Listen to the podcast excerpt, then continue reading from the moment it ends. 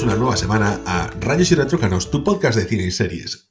En esta ocasión comenzamos la temporada de la edición de verano, de la Summer Edition, de la edición veraniega, de la edición de la playita, en, un formato así más distendido, como os comentábamos en el anterior podcast hace unas dos semanas, el primer descanso que tomamos desde que comenzamos esta line en febrero, y mientras vamos preparando cómo será la segunda temporada, hemos decidido hacer esta edición más corta, más distendida, como os decía, donde Ana y yo vamos a ir comentándonos un poquito qué hemos visto a lo largo de la semana.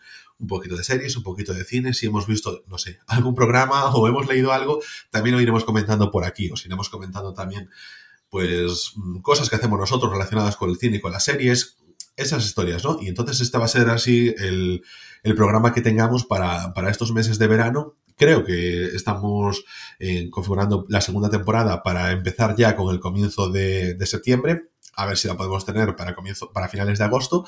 Pero lo más probable es que durante los tres meses de verano, junio, julio y agosto, estemos en este formato. Estos radios y retrócanos, así que comenzamos. Bueno, Ana, cuéntanos, tú en tu semana, ¿qué has estado viendo? ¿Le has dado más a las pelis, a las series, a los programas? ¿Qué has hecho estos siete días?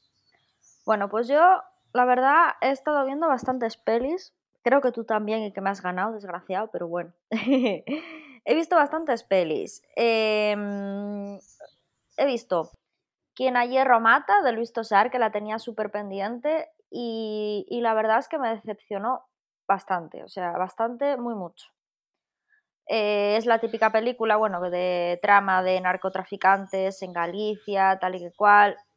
Sin más, o sea. Qué original, qué original. Y como siempre. Es un tema muy poco tratado. Sí, como la guerra civil. no, pero aparte es que Luis Tosar hace el clásico papel de él de medio loco, medio trastornado, medio persona normal, ¿sabes? Que es muy característico que le den ese tipo de papeles a él y, ya me aburre, ¿sabes? O sea, no, no me, no me moló. Eh, luego me vi El árbol de la sangre de Julio Meden, que está en Netflix. Me encantó. Eh, te recomendé que la vieras, ya sé que casi me pegas un tiro porque no te entra mucho Julio Meden. No, no, no, nunca. Yo, Julio Meden, veo la pelota vasca, la piel contra la pared, la he visto. La pelota contra la pared, ya no me acuerdo, el documental sobre ETA, y ese me gustó. Pero Julio Meden se me hace un poco intenso. Pero precisamente, el árbol de la sangre, no es que no me entrase por dentro, no, no es te pego un tiro, es que casi me lo pego yo, porque me la estaba viendo y decía, es que no entro, no entro, no hay manera de que entre en esta película. Me esfuerzo por entrar y no soy capaz. Pero es el tono, es el tono de la misma, porque jolín, de dirección está muy bien, de realización está muy bien, de actuación, lo que, bueno, lo comentabas tú antes. Fotografía, la eh, dirección artística. No, pero tenemos a Úrsula Corberó que de repente ha vuelto a actuar bien, actúa mal en La Casa de Papel, actúa bien en esta película que yo creo que promoción no le ha hecho ninguna Netflix, en plan, la han sacado, la han puesto ahí, en plan, ahí la llevas, póntela si tú quieres, pero no es La Casa de Papel. Y aquí, hombre, ya es el salto de nivel de decir, bueno, a ver, esta chica está volviendo a hacer cine como es debido. Actúa bien, ¿eh? O sea, en esta película, eh, es más, em, en el Twitter nuestro de Rayos lo había escrito, ¿sabes? Porque me acuerdo que en el capítulo de la Casa de Papel le dimos bastante caña a Úrsula, pero coño, es que cuando veo que, que, joder, que lo he disfrutado, lo ha hecho muy bien, aparte tenía un papel muy difícil, muy, muy difícil, y, y me gustó mucho, me gustó mucho cómo lo hace. Y no entiendo por qué lo hace tan mal en la casa de papel, de verdad. O sea, yo creo que no es su papel. Y ya está, ¿sabes? Pero sin más. A mí me gustó, le puse un 9, que pocos nuevos pongo yo en Film Affinity, ¿vale? Porque yo sigo teniendo la vieja costumbre de votar en Film Affinity. Y, mm, y la verdad es que me gustó mucho, la disfruté mogollón. Y es una de las pocas películas de Julio Meden que acaban feliz, que acaban bien. Bueno, acabo de hacer un spoiler de la hostia, pero la película termina bien, terminas con buen sabor de boca. Así que miradla, porque aunque es intensita, da gusto. O sea, er, es, es como diríamos en nuestra tierra, riquiña. a mí me moló. bueno, pues yo voy a. Bueno, ya he dicho que he intentado ver esa película. Yo prometo que la voy a acabar, ¿sabes? Porque no la quiero dejar a medias, no quiero que sea una de esas películas que no, de entrada les digo no, pero resulta que después me encantan y por no haberle dado esa oportunidad de llegar al final, que tampoco es tan larga, que creo que es una hora cuarenta, ¿no? O dos horas. Bueno, dos horas. Yo creo que era una hora cuarenta. Dos horas, sí. Bueno, pues... ¿Sabes cuál es una hora cuarenta que se me hizo súper larga? Y dije yo, madre mía, qué hora cuarenta más larga. eh, regresión de Amenábar. Esa se me hizo muy larga. No, no, no entré. Pero es que yo no, yo no, no acabo de ver que sea mala, pero no, no engancho con ella, tía, no engancho con ella. Es que cuando Mary dijo por aquí, en el anterior episodio que grabamos, dijo Mary que, a ella le había gustado mucho. Y yo, por Dios, es que me parece de lo peor de Amenábar, ¿eh? Yo salí del cine casi exigiendo que me devolvieran el dinero, de verdad. es que yo creo que es una película que tienes que entrar muy en... A ver, que tú y yo que no somos ni de películas de investigación, ni de misterios, nada por el estilo que las vemos, y si nos entran, estamos in. Pero yo lo reconozco, yo no soy de, de tramas de investigación, entonces a mí me dejaba frío. Tampoco creo que, por ejemplo, porque se lo había comentado un compañero de oficina, me dijo, oye, yo no sé cómo Emma Watson hizo esa película, cómo, cómo la, la engatusaron para ello. No creo que esté mal y lo de siempre, creo que técnicamente es una película que está bien, pero que si no entras, pues no entras y, y ya está. Y me pasó eso, no, no conseguí entrar y estaba acabando la película y yo en plan, venga, venga, va, venga, un poquito de ritmo, que te ponga por dos. y, y, jolín, ¿eh? hacía tiempo que no, no sentía que se me hacía tan bola. A ver, porque en esencia la rul de la sangre la paré a los a la media hora, me parece. Después de las primeras escenas de los rusos, más o menos. Aquí ya vamos a hablar de todo sin spoilers, ¿verdad, no, Ana? Sí, sin spoilers, porque estos son recomendaciones para que la gente pues aproveche el veranico y, y tal. Digo yo, ¿no? Sí, sí, sí, sí. No, perfecto. Como antes ahí comentamos ahí con uno, pero bueno, que no va a ser una cosa en la que entremos en profundidad. Vale, pues mira, yo eh, voy a ir con la siguiente que he visto y luego ya vas tú y vamos a alternándonos. En este caso es un documental que la verdad te recomiendo bastante porque, jolín, lo vi y me pareció muy interesante, sobre todo porque mm, es una visión de, de, un actor que no te esperabas tanto y que me gustó como lo trataron, que es Jimmy Andy. Es el documental sobre Jim Carrey. Te cuenta cuando hizo la película Puede ser más falso. Pero se puede ser más desgraciado. Llevo dos años diciéndolo que, diciéndole que le vea. En Rayos y Retrócanos tres o cuatro veces y ahora dice, el cínico este se está partiendo. Te la recomiendo que la veas. Serás desgraciado. Es un documental que también tienes que entrar, ¿eh? Ojo, una cosa, porque yo no vi Man on the Moon, pero no, es necesario ver la película original sobre la que va el documental. No. Pero está bastante interesante la, la historia de Jim Carrey. Lo que pasa que yo creo que es más fácil entrar en este documental si sabes de qué va el documental. Tú sé que no lo sabías y lo viste y te gustó, pero, pero creo que si vas sin saber de qué va, durante los primeros 30 minutos, no queda muy claro a dónde quiere llegar. Entonces, eh, yo creo que es mejor ir sabiendo eso, que es un documental en el que cuenta cuando Jim Carrey hizo esa película, cómo se metió tantísimo en el papel del cómico Andy Kaufman que pensaba que era él. Y luego cuenta unas cosas súper interesantes, como, joder, cuando terminaba la película decía, pues, ¿y qué, es esto? Que ahora me tengo que volver a mi vida. Es que vuelvo a ser Jim Carrey. Y entonces, bueno, pues eh, trata ese proceso creativo de cómo te metes en un personaje tanto que pareces parte de él y como el, el reparto dice, mm, es Jim Carrey, es Andy Kaufman, porque además el propio Andy Kaufman tenía no, a ver, di la verdad. para... Di la verdad, el reparto decía, este tío está colgado y madre mía lo que tenemos que aguantar. por supuesto, por supuesto, pero bueno, Timón también lo pensaba, está aquí ahora diciéndolo.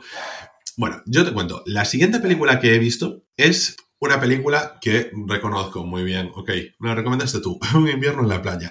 Y te diré una cosa, me dejó un poquito frío, ¿por qué? Porque venía con unas expectativas muy altas. Me gustó, pero yo creo que si lo hubiese visto sin recomendación ninguna, me hubiese gustado más. ¿Por qué? Porque me esperaba más.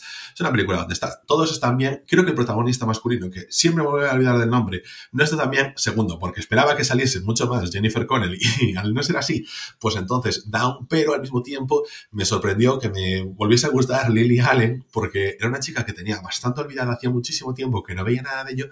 Y la verdad, la disfruté bastante en ese sentido. Es una película, como me decías tú, oye, tranquila, te la puedes ver, es un lugar feliz, un lugar tranquilo, te la estás viendo, te quedas súper bien, te puedes ir a dormir con la sensación de haber visto una historia bonita y que tiene un buen final y que, oye, te sientes, te sientes arropado. No es una cosa empalagosa ni llena de clichés, pero bueno, no sé, me, gustó. Pero eso, venía con unas expectativas más altas por lo que tú me habías dicho. Cuéntanos, ¿qué más se viste? Vale, pues yo me he visto Ventajas de viajar el tren, que también era una súper pendiente de Luis César que tenía, porque el año pasado quise verla y por, ¿sabes cuando por H o por B es justo cuando vas a verla te surge algo y al final no vas? Y hasta la echaron en el, en el cine, que hay como, o sea, aquí en mi pueblo tenemos cine, cine, pero en Jaca, que está aquí al ladito, eh, hay un auditorio, una especie de cosa. Bueno, pues hasta lo echaron ahí. Y dije yo, voy a venir, que sí, no, nunca vine a Jaca al cine, no sé qué, no sé cuánto. Pues no pude ir al final. Me ha encantado la película, qué buena es. Es que es tan creativa, tan original. Mm, me, recordó un poco a, a, la película esta de la productora de, de Almodóvar, la del deseo, la de Relatos Salvajes que se llamaba, que era una coproducción argentina. ¿Te acuerdas? Vale, pues me recordó un poquito así, a esa originalidad, a ese, mm, a esa es una película súper amena, súper... Bueno, amena no es la palabra, es una película rara, ¿no? Pero mm, despejada, no sé, o sea, es que merece muchísimo, muchísimo la pena verla, me encantó y yo creo que es de lo mejor que he visto en el cine español en los últimos años, ¿eh? O sea, no te exagero. Y, y a mi pareja le encantó, porque, buah, yo cuando empecé a ver cosas raras, porque mi pareja, bueno, o sea, él es de películas de investigación, de detectives, casos de asesinato y así, ¿no? Lo que pasa que, claro, vive conmigo desde hace años y no le queda otra que, ver el cine que veo yo, pero, mm, pero bueno, que él por él, pues tal. Y, yo lo veo ahí súper enganchado a la peli y digo yo, ¡buah! Y la terminó y dijo, me ha encantado, es que me ha encantado. Y yo, coño. o sea, qué guay. Y luego me he visto una que esta sí que no te lo esperas, Sancho, 300 El origen de un imperio, que es la precuela de 300. A ver. Esa no la vi ni yo. ¿Tú qué consideras cómo va a ser la peli? A ver, pues yo considero que va a ser un fail que quieres que coges la premisa de 300 y bueno, como muchos menos recursos y menos calidad de dirección y que es un fail, digo yo, ¿no? Es horrible, o sea, me pareció malísima, malísima, es que todo, todo, todo. En fin, infumable. O sea, infumable. No la recomiendo en absoluto. Y luego, eh, vale, me voy, eh, aquí lo voy a pasar muy de largo porque ya hizo su, su speech eh, nuestro amigo Pablo en el anterior episodio, que habló de The Last Dance, del documental sobre, sobre los Bulls, el equipo de Michael Jordan. Y, bueno, te, claro, tanto que, me, que nos dijo PST que teníamos que verlo y que tal y que cual, y bueno, pues me puse a ello y la verdad a mí me gustó. O sea, es entretenido, me, me moló mucho. Vale, la siguiente es una película que, mm, pongámonos en situación. Mark Wahlberg eh, en el mundo de la industria pornográfica. Es una película que no te deja quedarte dormido en ningún momento. Boogie Nights es una película de las de Paul Thomas Anderson, de estas que son eh, mega ritmo, ritmo, ritmo, ritmo, ritmo. Y además es que va todo un increchendo y te mete por eso. Cuando empieza eh, Mark Wahlberg en ese mundillo, cómo va creciendo, cómo se mete. Dime. Ya te estás riendo. Me estoy riendo, ¿por qué? Ya te estás riendo. O sea, ¿has visto todas las recomendaciones que te di yo para quedar tú bien y yo quedar mal porque todavía no he visto 900? ¿Has hecho, ¿Has hecho eso? No. No, que va, pero si te estás riendo. ¿Has visto Boogie por fin?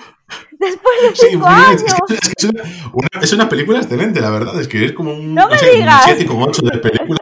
No me digas que es buena. Cabrón.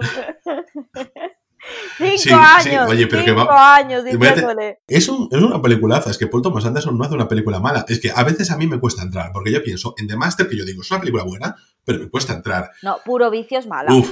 Ah, bueno, puro vicio, madre mía, no me acordaba de ella. Pues es que a lo mejor merece un segundo revisionado, ¿eh? No, quiero venir yo aquí de cultureta, pero es que a lo mejor merece un segundo revisionado y no lo sabemos.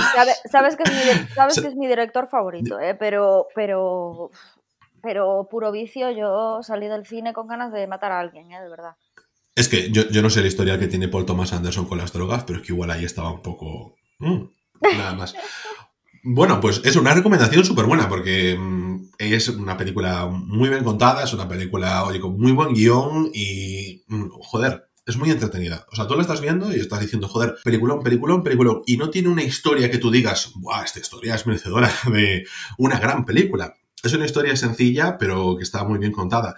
Y, eso, eso merece mucho la pena.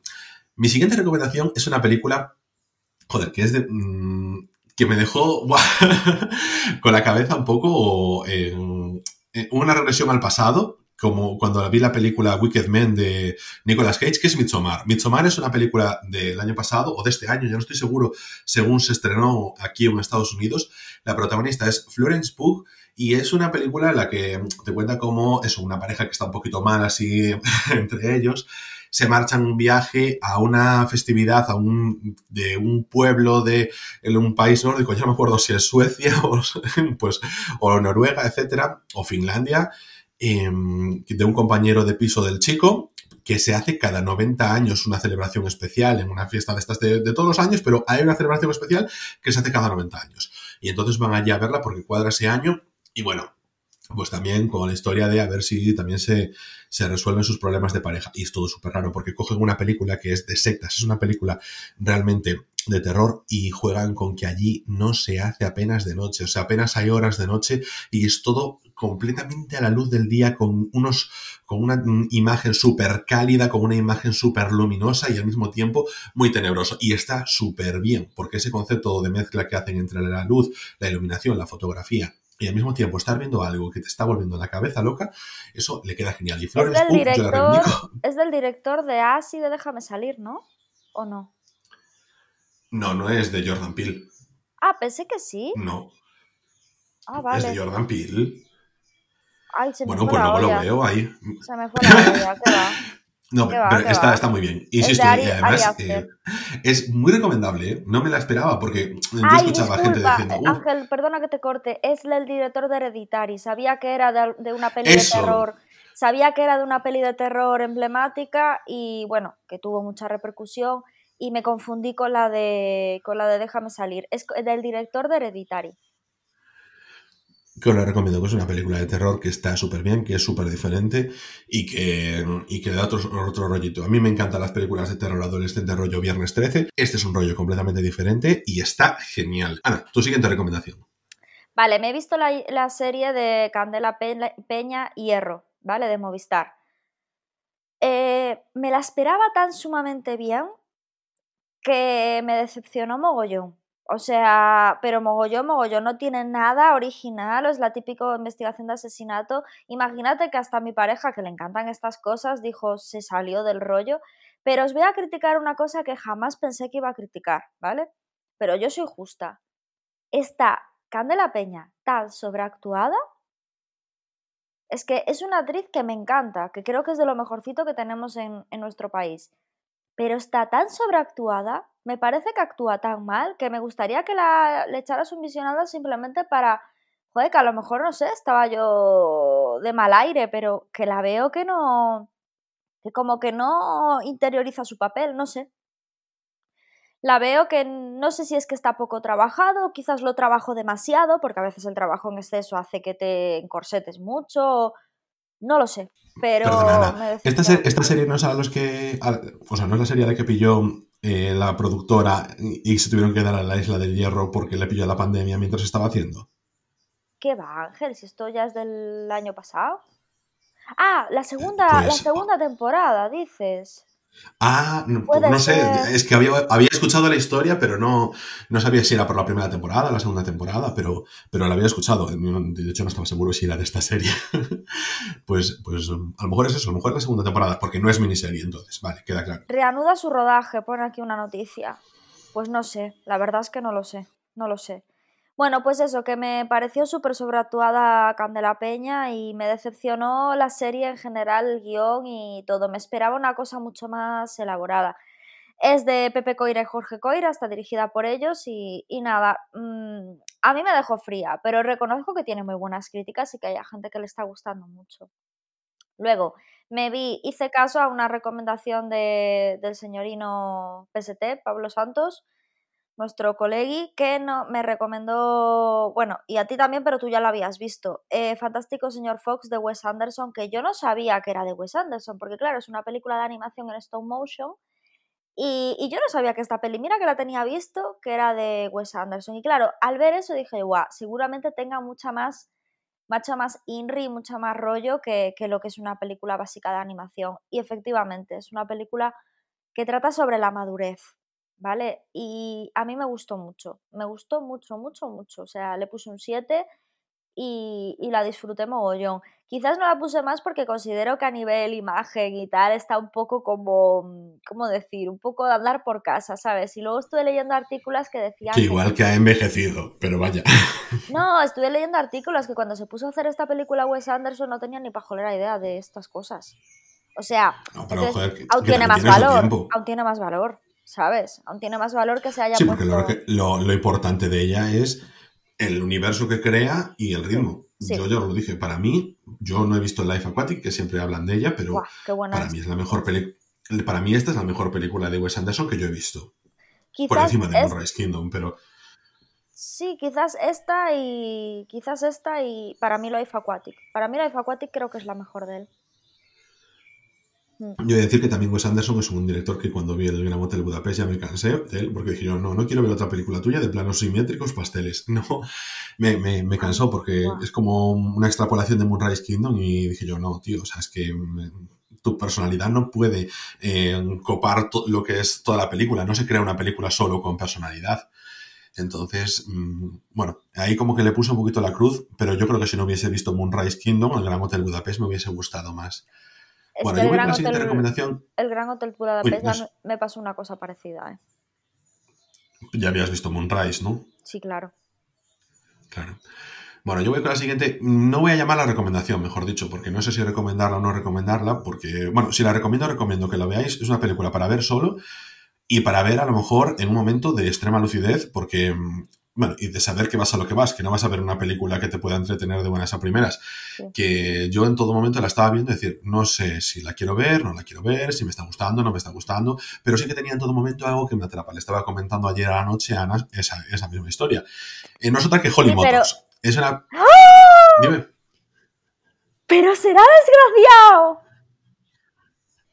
Pero es que, a ver, os vamos a, os vamos a contar. Nosotros hemos, eh, este podcast ha nacido porque nosotros siempre cuando vemos algo, pues mandábamos un audio, llamábamos y comentábamos la peli, ¿vale? Dije yo un día, eh, Ángel, podríamos hacer un podcast. Y, y a Ángel le encantan los podcasts. Yo nunca había, yo nunca había estado en el mundo de los podcasts. Y al final nació este, este tal. Y es la primera vez que llevamos una semana sin decirnos qué hemos visto, porque claro, queríamos que fuera sorpresa en el podcast. Y el muy desgraciado ha visto todas las cosas que yo le he recomendado para dejarme mal. Se está, riendo. He visto todas las cosas que has recomendado porque yo aprecio muchísimo las recomendaciones que me haces. Y me estás de- queriendo dejar tú aquí quedar mal simplemente porque no has visto ninguna de las que yo te hago a ti.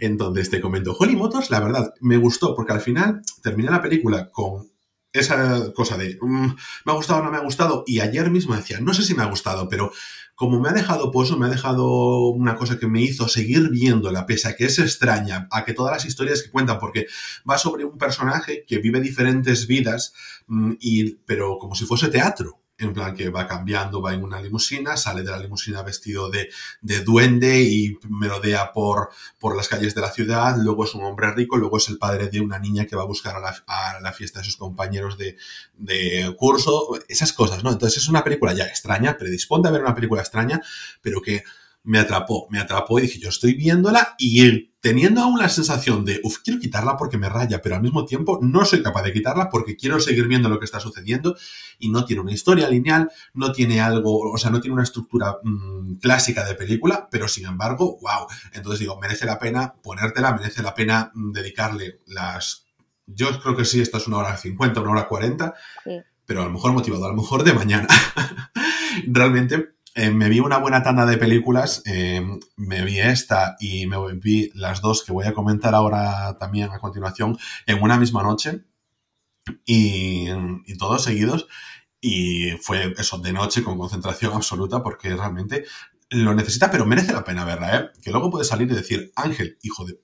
¿Por qué me has recomendado esta película que has hecho que tire una hora y de mi vida? Para mí es una gran película y lo he decidido ayer, a lo mejor un par de semanas después de haberla visto por, eh, por primera vez, por primera y única vez, porque tampoco me apetece volver a verla tan rápido. Voy a ir con otra recomendación, así de forma súper rápida, que es una película que me gustó mucho, me encanta el director de esta, de esta película, porque, jolín, hombre, eh, destaca sobre todo por sus diálogos, nosotros que Molly's Game, con una protagonista que es Jessica Chastain, Buah, es, que, que, es una buah, chica que buah. Va, va a ser así todo el rato. Es que en serio, va a ser así todo el rato. Va a ser una detrás de otra. No, ¿cómo va a ser una detrás de otra? ¿No ves que hice un hincapié para decir otras, otra película como Midsommar, que no estaba entre tus recomendaciones? Entonces, Molly's Game es un... eh, Bueno, eh, la historia es de las que más me gustó de todas estas películas que he estado viendo junto a Midsommar, es de las que más me ha gustado y Boogie Nights. Porque Esta sí que es muy asequible, la puedes ver con gente, la puede ver todo el mundo porque te atrapa desde el principio. La protagonista es Jessica Chastain, que es una, una chica que desde pequeña estuvo preparada para ser esquiadora de élite, pero sufre lesiones y su vida da tumbos. Entonces decide meterse en otro mundo. ¿Y en qué mundo se mete? En el de las partidas de póker clandestinas. Mm, no es una película sobre póker, es una película sobre cómo ella crece como persona, con sus problemas psicológicos y cómo ella necesita esa sensación de tengo que ganar, tengo que ganar, tengo que ganar, porque ella no juega, ella las organiza, pero tiene que ganar a los demás, tiene que estar siempre por delante, tiene que impedir que la pisen. Entonces, es muy inteligente, unos diálogos muy bien trabajados, como nos tiene acostumbrado Aaron Sorkin, creador de mm, series emblemáticas como El Aro Este de la Casa Blanca, The Newsroom, em, Friday Night Lights o em, Estudio 60, sí, creo que se llamaba así en castellano, que son unas series que desde luego lo que destaca sobre todo son los diálogos que van a velocidad de, de infarto.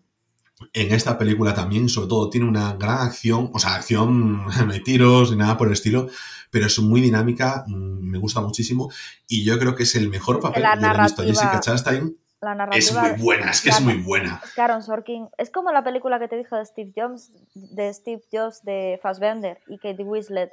Es una película que a mí es la típica que me aburre, pero me encantó porque es que la narrativa de ese tío es que tiene un poder, en- o sea, es que es increíble. Todo lo que toca es increíble. Y mira que es clásico, ¿eh? A la hora de hacer, no es un Wes Anderson, no es un, ¿sabes? O sea, es un tío súper clásico, pero cuenta las historias también. Es un crack. Sí, el clásico también es Charles Lawton y no por eso tiene que ser aburrido. Claro, claro. Eh, Es que a mí esta me, me sorprendió muchísimo porque esperaba, bueno, una película, porque esta, por ejemplo, yo creo que cuando me la habías recomendado no me habías puesto las expectativas tan altas de cómo me quedó, porque yo la vi, dije, bueno, pues una película entretenida, pero no, me gustó muchísimo. A mí me gustó mucho. Y sobre- mucho. Y aparte es que, y es que no todo sales de la eso, peli el- y es larga, ¿eh? Nada, nada, eh, sí, sí, eh, pero se te hace cortísima. Sí. Y yo insisto, Jessica Chastain, que yo, joder, siempre pienso en ella y digo, sí, la hora más oscura. Uf, eh, qué pereza, Jessica Chastain, me encantó. Es que no sé, no me esperaba decir, voy a ver una película de Jessica Chastain que salga también Kevin Costner, que era su padre, creo. Y, Ay, la y que conversación me con su padre, tanto. Ángel. Cuando, cuando ella se piensa que él se va, se va mm, eso, a, a sentir mal por, por cómo ella ha encauzado su vida. Y entonces él le dice, ¿cómo me voy a sentir decepcionado si eres una tía lista que ha sabido salir de, de, todo, que ha sabido hacerse con dinero, ha sabido tener éxito, ha sabido, ¿sabes? O sea, me pareció una conversación súper guay entre, entre el padre y ella. Bueno, pues yo creo que vamos a ir con mi última recomendación y vamos a cerrar. Y no puede ser con otra película que Her, la película que más me gustó de esta tanda de películas Mira, de que he verdad, estado estoy, estoy por irme de este podcast y no volver nunca más, así te lo digo. Pero es que me encantó, Ana, me encantó. De- de- me gustó más que Boogie Nights, me gustó más que Molly's Game y Her fue mm, la película que más me gustó de todas las que me hiciste de recomendaciones. Joaquin Phoenix está genial. Scarlett Johansson no está y está genial. Y, y me, me llegó muchísimo. O sea, la estaba viendo y yo en plan sobrecogido, sobre todo porque vas como desde los primeros 20 minutos ya haciéndote tu cábalas en la cabeza que sobre algo que va a pasar, que finalmente y evidentemente pasa. Y, y cuando llega, igualmente te duele. Y ¡ah! ¡Qué bonita película! O sea, me gustó muchísimo. Qué, qué bien hecha está. Qué, qué- con qué cariño. Eh, no sé, muy bien. O sea, tengo ganas de echarle un ojo a ver si veo más pelis de Spike Jones. No, no lo tengo ubicado. Yo sé que Spike Jones era el director de Her, porque por un momento pensaba que era Spike Lee, y no sé qué más películas ha hecho. A lo mejor he visto ya alguna de él y no me estoy dando cuenta, pero la verdad es que me gustó mucho el estilo que utilizaba y la sensibilidad que destilaba la película. Me encantó. Y esa sí que se la recomiendo también a todo el mundo. Sí que Ah, hacemos la pero recomendación de que esta. Dime. ah, nada, sí, tienes razón, Spike Jones, sí. Spike Jones es un publi- o sea, se dedicaba sobre todo a hacer publicidad, que fue el que hizo el anuncio de Kenzo, el de taca taca taca taca taca taca ta, ¿sabes? El que sale, sale la actriz esta eh, bailando en una especie de Sí, museo. Sí, tal. sí, sí. Vale, pues este, este tío está especializado sobre todo en publicidad. Spike Jones. En, en vídeos de publicidad y en videoclips. Y es el director de Donde viven los monstruos. Nada, eso que es una película, mm, pero súper recomendable para todo el mundo. Y es cierto que tú eso ya me lo dijiste hace muchísimo tiempo. Y yo sé que, mejor que en tu casa no, eh, tiráis más por con las películas dobladas y, yo dije, bueno, si Ana me dice que hay que ver la versión original, es que esta película es obligada en versión original, pero porque claro, es súper importante. Joaquin Phoenix se enamora de su asistente virtual, que eso es una película de 2013 y en esta época de Alexas, en esta época de Siris, oh, he dicho, bueno, espero que nadie se le encienda el asistente virtual, pues eh, se enamora de su asistente virtual, que en este caso está interpretado por Scarlett Johansson en su voz, y durante toda la película van contando su relación. Es preciosa y evidentemente, claro, juegas con el poder de la voz y ahí en ese sentido gana muchísimo versión original con la voz de Scarlett Johansson junto con la de Joaquin Phoenix. Y con esto ya podemos dar por terminado el primer episodio de la edición de verano. Solamente, solamente te quiero decir una cosa. Eh, que Spy Jones también es el director del Ladrón de Orquídeas, Adaptation, que no lo sabía, la de Nicolas Cage y Meryl Streep que yo la vi y, no sabía que era de este director. Vale. Y aparte, que hay una serie que te dije que estaba viendo y que no ibas a saber cuál era. He empezado a ver